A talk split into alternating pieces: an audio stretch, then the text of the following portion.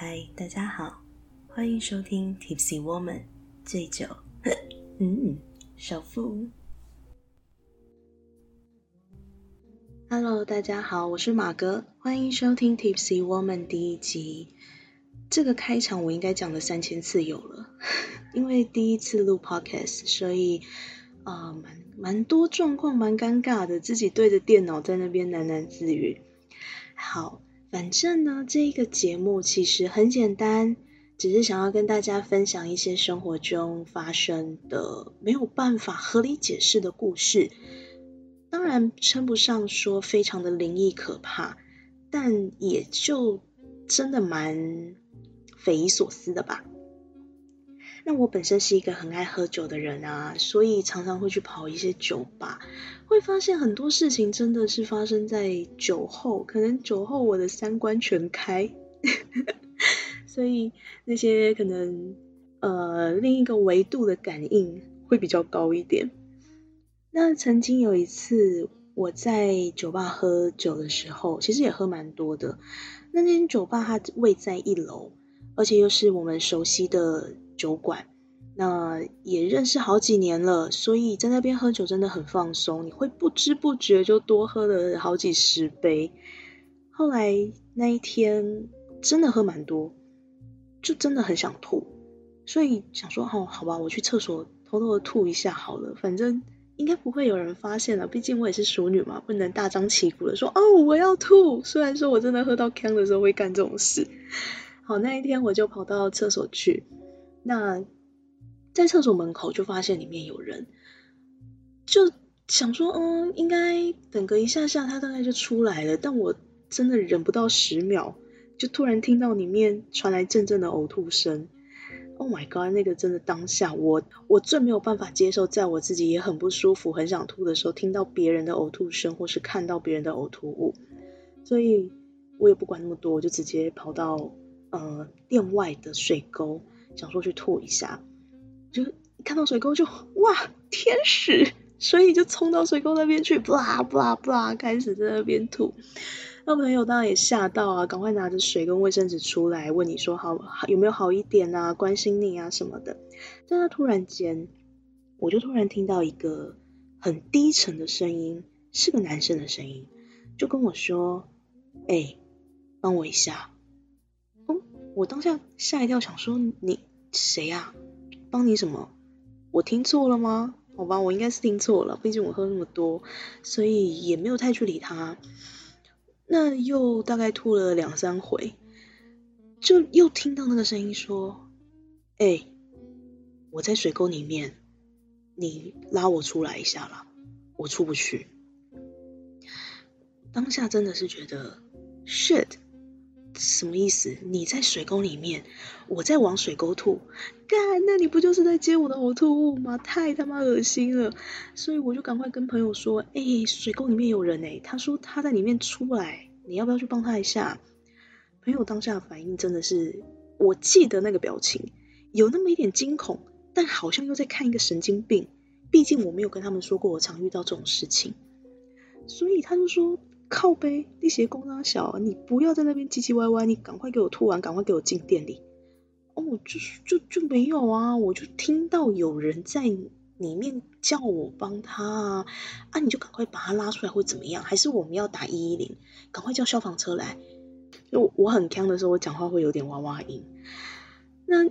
那个时候朋友就说没有啊，你你不要在那边唧唧歪歪，你就反正吐完赶快回来就好，没有人什么人啊，里面没有人，他妈水沟里面怎么可能会有人？你不要在那边靠背，赶快给我进来就对了。哦，好吧，那就后来没多久，我其实也断片了啦。那断片之后是隔了几天，朋友跟我说，当下一直很想把我拉走的原因是，呃。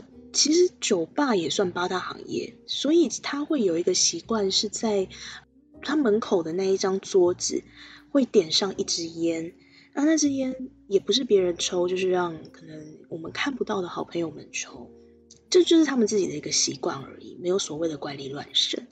可是他说那一天很奇怪哦，那一天的烟明明没有风的状态下，它燃烧的非常快，而且很认真的是一明一灭，一明一灭那样，好像有人在抽它。所以当天他们在开业前就觉得有一点好像不对劲了。后来在当然开业的过程中也都是蛮顺利的，没有什么发生什么状况。直到我喝醉去外面吐，跟他突然跟他说水沟里面有人，那我也不晓得到底是什么样的状况了。说真的。所以在聊起来这件事情呢，他们也只是带过说，当天到后来，我是一直很鲁小小的状态，一直是怎么样都是不愿意进到店里面。后来是派出一位猛男，猛男帮我公主抱抱进店里。天哪，抢到公主抱，我真的又是很害羞，从来没被公主抱过。反正这件事其实到后来也不了了之，我我也没有特别去查说那个路段或是那个水沟曾经发生过什么样子的事情，毕竟他妈我也会怕。那过没多久，我跟我的同居人一起去跑 bar。那所谓跑 bar 呢，就是我会在每一间酒吧里面喝个一两杯 shot，然后就离开，然后去跑我们所有熟识的 bar。在那一天跑到第四间的时候。我的同居人就突然说他很不舒服，那他所谓不舒服，我就想到你可能只是一些，嗯，前一天上班上太晚，因为毕竟他也是调酒师，上班上太晚，然后早上一大早又被我挖起来去吃早餐，那可能睡眠不足累吧？好吧，那我们就回家。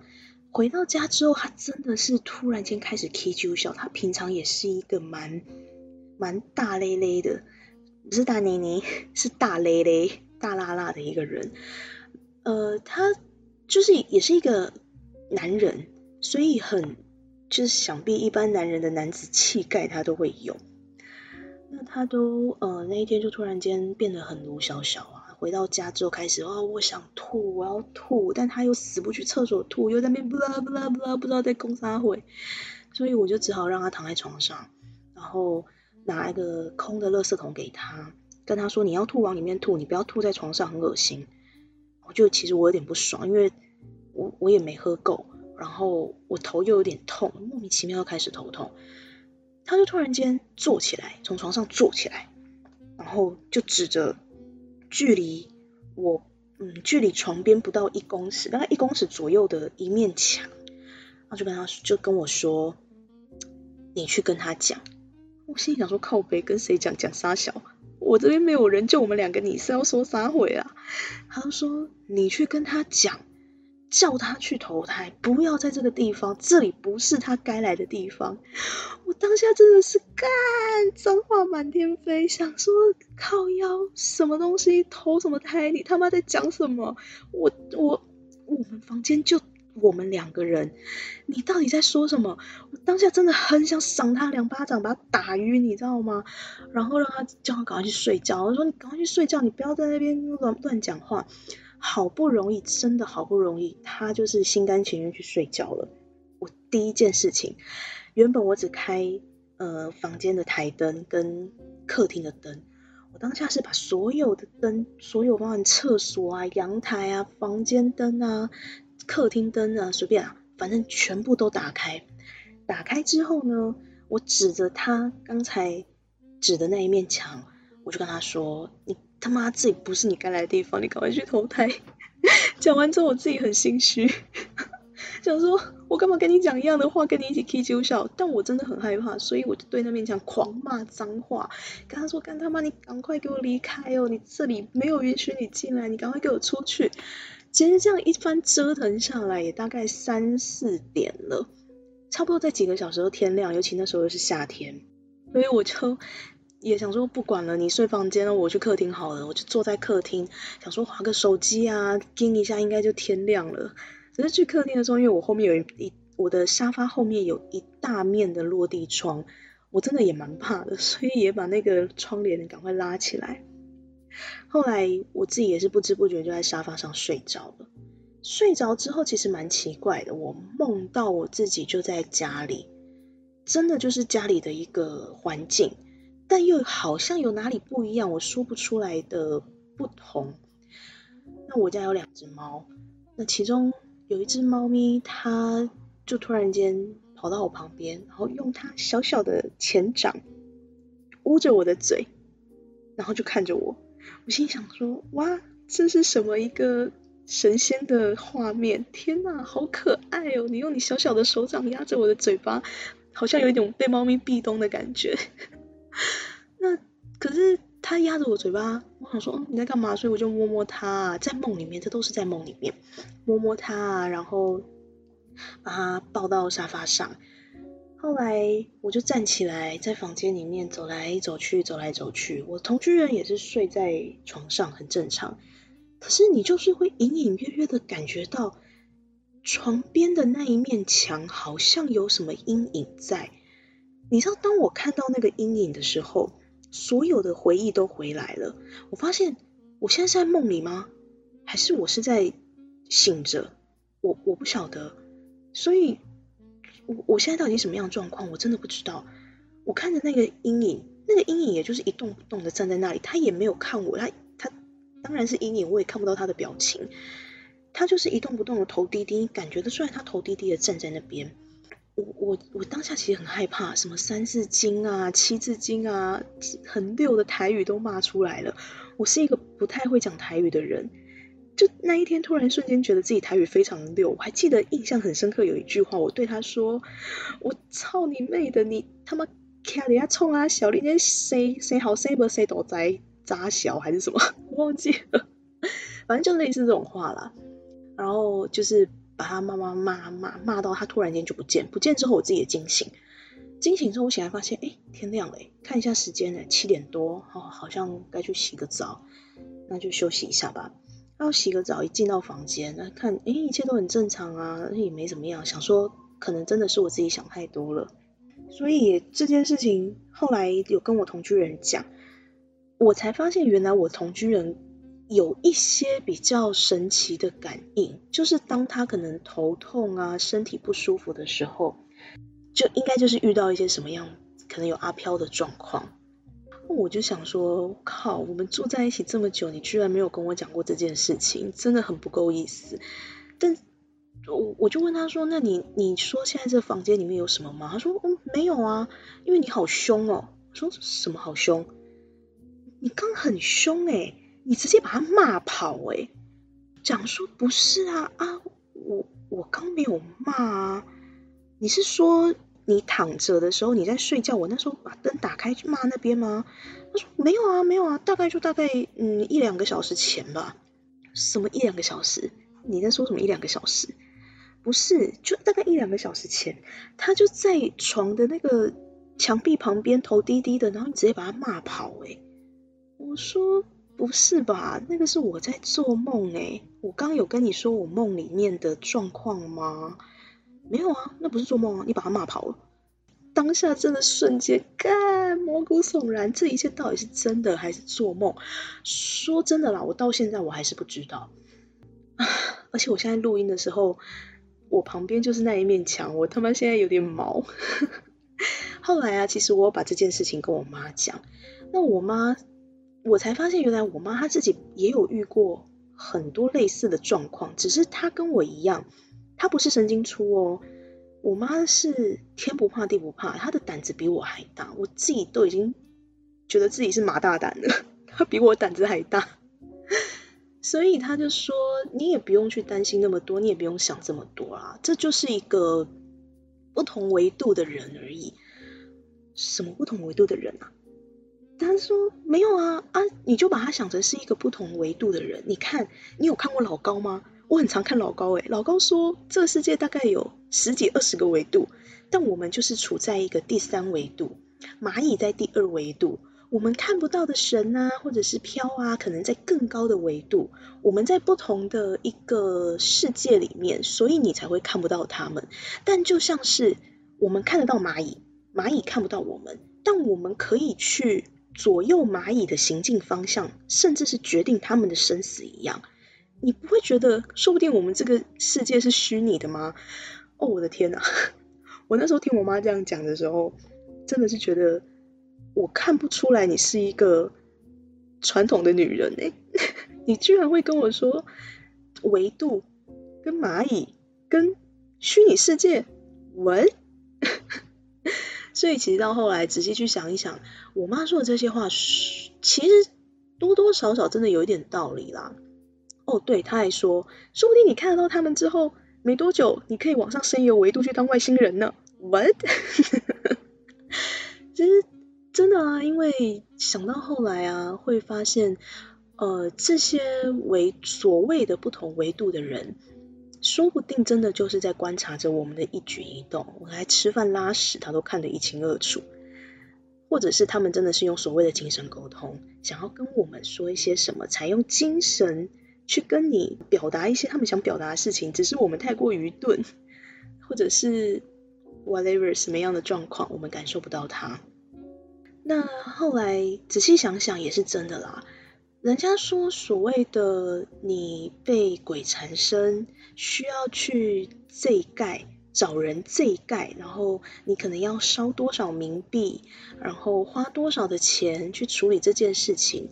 但反过来想，你不觉得这个就是另外一个维度的人给你的一个勒索吗？像现今很多人都在讲情绪勒索、职场霸凌，这种何尝不是一种勒索呢？我对你施加一点，好像。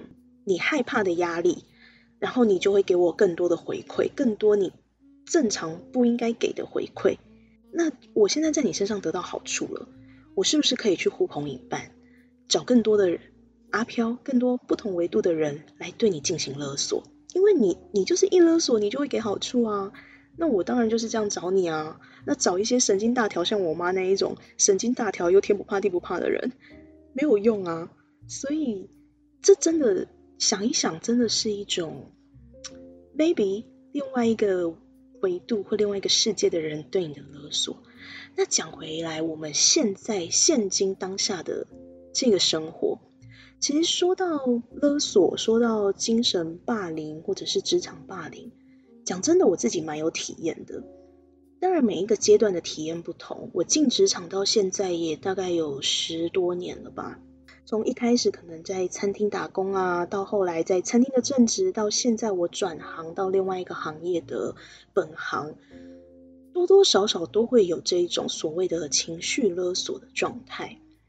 在之前年轻的时候，我会觉得这是霸凌，这个霸凌其实会去影响到很多的呃心理或是生理上的一个不健康的行为。我还记得在大概。五六年前吧，我那个时候是在一间居酒屋上班。那那一间居酒屋呢，说大家感情好也好，说感情不好也是处在一个很微妙的关系。那居酒屋其实就是店很小，大概一间店里面就十来个人而已。那所谓的板前长啊、员工啊、店长，我那时候处在的是一个类店长的位置，也算是一个空降，因为。以往的居酒屋都是由内场在主导外场，该不该接客，该不该收客，什么时候暂停收客。但以我那时候新的上司，他想要去改变这一种模式，他想要把内外场分开，所以呢，他带我进去那一间店，然后算是一个空降，却又不给我实职位置的一个，就很尴尬的一个一个地位吧。那一间店呢，其实每个月都会去，算是大家一起员工旅游。那那个员工旅游不是老板办的，就是员工自己呃会开车的啊，会怎么样的啊，自己约一约，揪一揪，不管去哪里。但我跟他们不熟，而且其实我是一个蛮宅的人。我们的休息日一个月只有好像四四天是公休，两天是排休，所以你一个月只有休六天还是七天，我不太记得了。那时候，因为你你每个月休的时间点很少，那我又是一个我放假我喜欢连休的人，我当然会把自己的连休日排在可能我礼拜一是店休，礼拜二我就自己排休嘛，我只要休个两三天。那他们就很喜欢去在你放假的时间约说，哎，我们明天店休，我们大家一起去垦丁，或是大家一起去哪里玩？呃，因为我们店在南部，所以离垦丁很近。那我就会觉得啊，我就想休息啊，我我不想跟你们一起去，但不去，其实久而久之，你会发现自己真的在呃处在一个被被孤立的状态下，所以迫于一个情势、人情上的压力，我必须去。当然一次两次就觉得算了，久了之后你真的会厌烦，会觉得我就想休息，我不能有自己的时间吗？我也有我自己的人生想过啊。那你你不用一直用每个月要去哪里玩，不去就要被你们靠腰的这一种状态来勒索我，所以我就选择反抗。我是一个比较不会闷不作响的人，所以我就反抗。反抗之后，想当然尔，我就开始被店里面各种精神凌虐。那种精神凌虐就是，你今天开始，哎，外面店面很多人在排队，我们店又算是蛮有名的，所以你想要继续接客人进来，板前长就会说，干嘛接？你没看到我们现在忙不过来，在舌操了吗？你干嘛接？我就说不是啊，啊，你现在没有在舌操，我单都已经有算过了，就一样没有办法啊。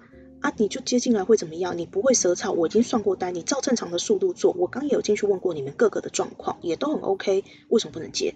好，或者是我今天板前长他们刻意在我能够做到二十万的业绩，但他们偏偏只交十万的货量的时候去做这种小动作，当然长期下来我的压力很大，那我有我上头的压力，所以我卖食物不成，我开始转卖酒。我把我们店里面可能滞销的清酒啊，或者是烧灼啊那一些的，一一的都卖掉了，我一样达到我的业绩。就突然有一天，我被板前长呛了一句，说：“嗯，啊你这样做二十万，你的薪水是有领二十万吗？我一样做十万，我可以领十一一样领这样子的钱，我为什么要做到二十万？我拼死拼活干嘛？你不要害我们店里面的人这么累好不好？”你知道当下，当所有店里面的从上到下，从正职到内场到外场到工读生，都在一一的无意有意间跟你做反抗的时候，我真的已经崩溃了。那时候发现我自己有忧郁症，当然忧郁症不是只有嗯这件事情职场上的事情导致的，还有家里面长期不断的一些精神的勒索，导致我那那个时候有有自杀倾向。有暴饮暴食的倾向，然后又有吃完之后要马上去催吐的状况，甚至是我在擦桌子擦到一半，眼泪会真的会不自觉掉下来，然后眼泪掉下来之后就觉得好难过，好难过，为什么要在这里？我为什么活着？然后又突然间一个转念，又觉得干斜靠下小，我只是在擦桌子而已，哭屁呀！就是一个很复杂的情绪，我自己没有办法去排解。到后来，当然也是慢慢靠着朋友啊，靠着酒精，靠着各种荒唐事，去找到自己的一个情绪发泄的管道，才慢慢走出来。那个时候真的很可怕。我记得我住在九楼，你会有一个想法是：我看到门把，我好像吊一条绳子上去，我就没事了；或者是我打开窗户，我下去我就 OK 了，这一切就跟我无关了。其实很多事情。你会好的坏的想法会在你自己的脑脑袋里面去拉扯。我记得我有去找过一个，因为有个姐呃朋友的姐姐，她是心理医生。那朋友看不下去了，带我去带我去找她姐姐聊天。那她姐姐其实人也蛮好的，没有跟我收任何的诊疗费，当然也没有插健保卡。她就有再去做一个很简单的一些评量评估，跟我说：“哎，你这状况。”有点忧郁症，又有点躁郁症。应该说，躁郁症本身就是躁躁动跟忧郁两个的结合体。他说你这有点躁郁症的倾向，而且有一点厌食症。我说厌食症没有啊，我可以吃很多东西耶。但他就说啊，你吃很多东西，你是不是吃一次又挖出来？然后你没有挖，又觉得自己有一个罪恶感。当下真的对，想一想是，真的是这样子。那后来其实慢慢的，我也是花了大概三年、两三年的时间走出来。那身边的朋友当然也是支持啊、鼓励啊，带你出去玩，或者是自己出去走走。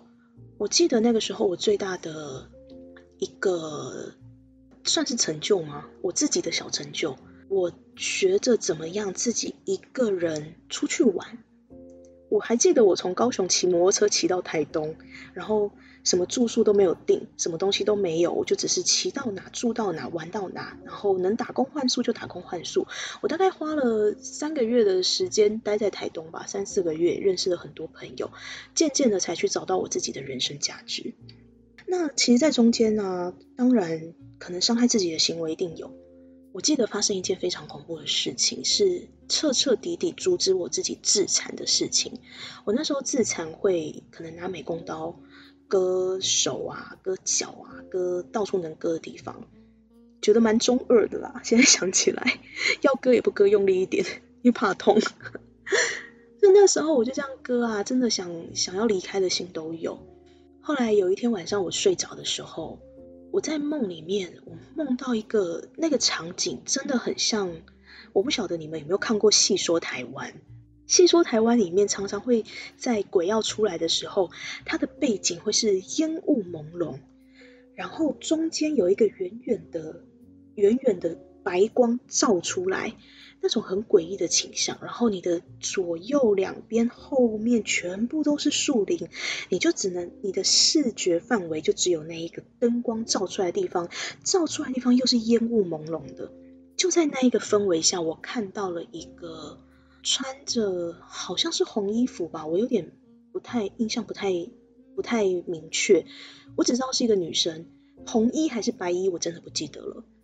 那那女生其实也没有很恐怖，也没有说什么什么青面獠牙或者是面目狰狞都没有，她就是一个很正常的女生，只是头发有点长，穿着一件长袍，然后一直跟我招手，好像叫我过去，我就觉得好啊，那我就过去啊。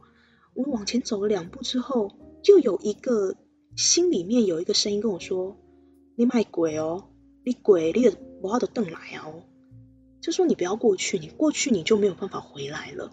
我想说什么东西？这是什么剧情？我真的在梦里面觉得这什么剧情？我在演戏说台湾吗？接到拍片的片约了吗？可是后来其实也也也就站在那边看着他，也就一直看着他，他就是一直招手。我当下真的蛮恶趣味的啦。我自己有一个，我自己本身就是一个很爱捉弄人的人。所以我有点恶趣味，说我就这样看着你，我看你能招手招多久，反正我不想走过去，因为我觉得你长得很可怕。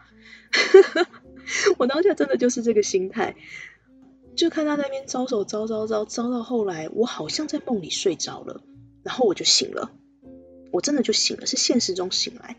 醒来之后，我再去细细的去回想这个梦，才发现，靠，真的有那么一点点恐怖。如果我跟着那个走过去了。是不是就是传说中的，就是那道光？我是不是就跟着那道光走？那那道光是通到哪？我不知道。所以后来就发现，哎，我手上真的多多少少都还有那种自残完没有、没有还没愈合的的伤口嘛。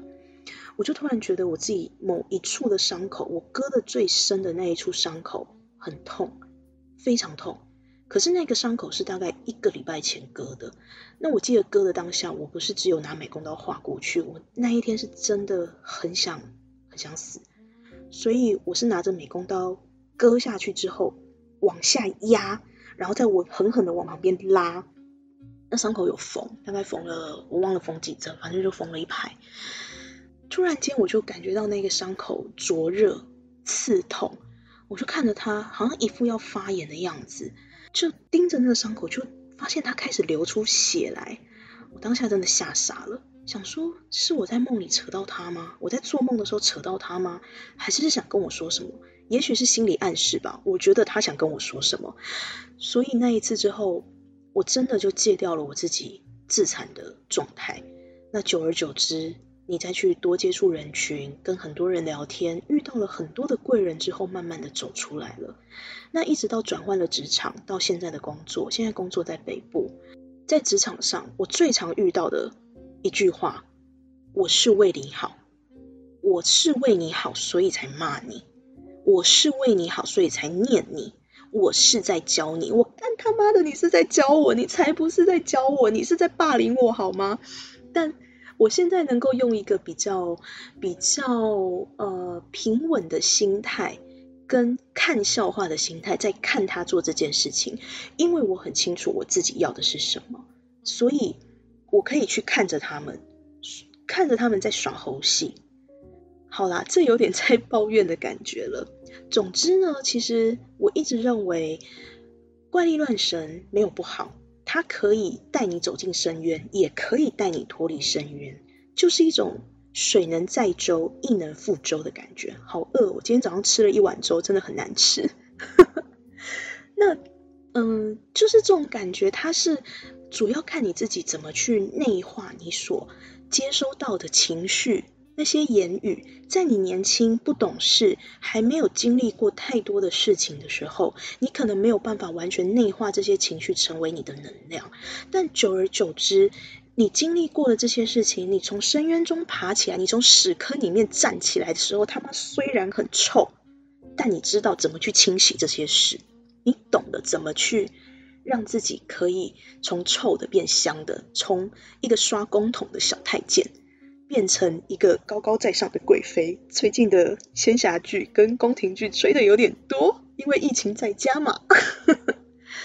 反正呢，我只是希望，在不管你现在正处在一个什么样环境的人，你可能处在一个你觉得你精神压力很大，你处在一个呃被霸凌的状态，请你，请你拜托，不管怎么样，不要去伤害你自己，让你自己走出来，让你自己可以去。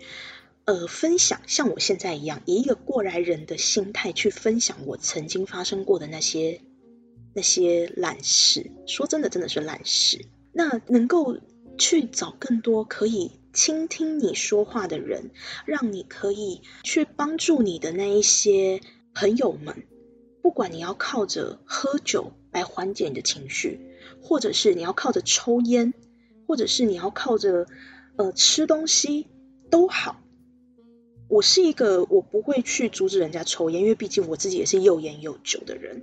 我在我忧郁症的时候，那时候烟抽的真的很凶，我一天可能要抽掉两包半甚至三包的烟。你知道一包烟有二十支，三包烟等同六十支。我真的觉得我的肺到现在还能够唱高音，也是蛮强的啦。其实，呃，像这种事情啊，人生中多少都一定会遇到。只是你遇到的多寡，跟你遇到之后的一个情绪反应，跟你怎么去面对它。面对它有很多方式，我不会觉得你用一个很不好的方式去面对它是一件坏事。但是这一个不好，这一个伤害自己，你不能让自己的生命因为这样子而流逝。你可以去体验那个过程。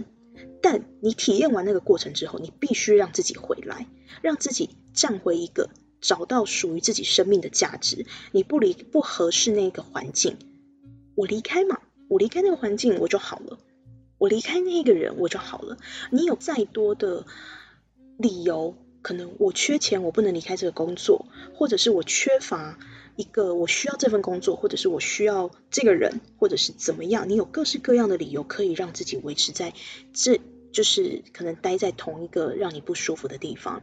如果你真的因为这些理由，就像我现在一样，我没有办法离开我现在的那些一直在跟我说我是为你好的那些人的环境之下，我现在的状态真的是这样子，所以我去转化他们对我的态度，我把我自己的事情做好。我把我自己做到没有办法让你们抓小辫子，所以我可以用一个看猴戏的心态在看你们表演。我很明白这一切，但是我很低调去做人，我很低调的去处理我自己的情绪，我不会把我自己的情绪暴露在你们面前，不会让你们抓到小把柄。这就是我现在处理事情的方式。啊，一口气说完这一些，好了，废话有点多。总之呢，真的就只是要提醒大家。在疫情期间，你无聊可以听听 podcast，你可以做任何的事情，你可以找朋友聊天，你可以视讯，你可以打电动、看漫画、追剧，whatever，做任何你想做的事情。但拜托拜托，不要伤害自己。生命很重要，生命诚可贵，爱情价更高呢。没有尝过爱情之前，嗯嗯，不要浪费自己的生命，也不要放弃自己的生命，你值得很好的。好了。今天的废话就到这边啊，后面真的录的蛮顺的，前面的录音我大概已经录了四十次吗？三百次，随便，反正第一集真的是有一点难产的状态，从四月份四月九号预计要录第一集，录到现在六月三号了，我才生出来，真的蛮好的，真的，Podcast 原来没有这么容易呢，要会讲干话也是一种艺术。好啦，今天的节目就到这边喽，如果你喜欢我。可以在呃我的就是可以给我个评论啊，或者是帮我点个五颗星，让我知道我有哪里需要改进的地方。那如果你有话想跟我说，我也有 Instagram 叫做 Tipsy Woman，可以去搜寻我。呃，醉酒太太，我对自己的，我对我自己的的那个名称还有点不太清楚，对不起，不是醉酒太太，是醉酒少妇，又烟又酒的醉酒少妇。今天就先这样喽，拜拜。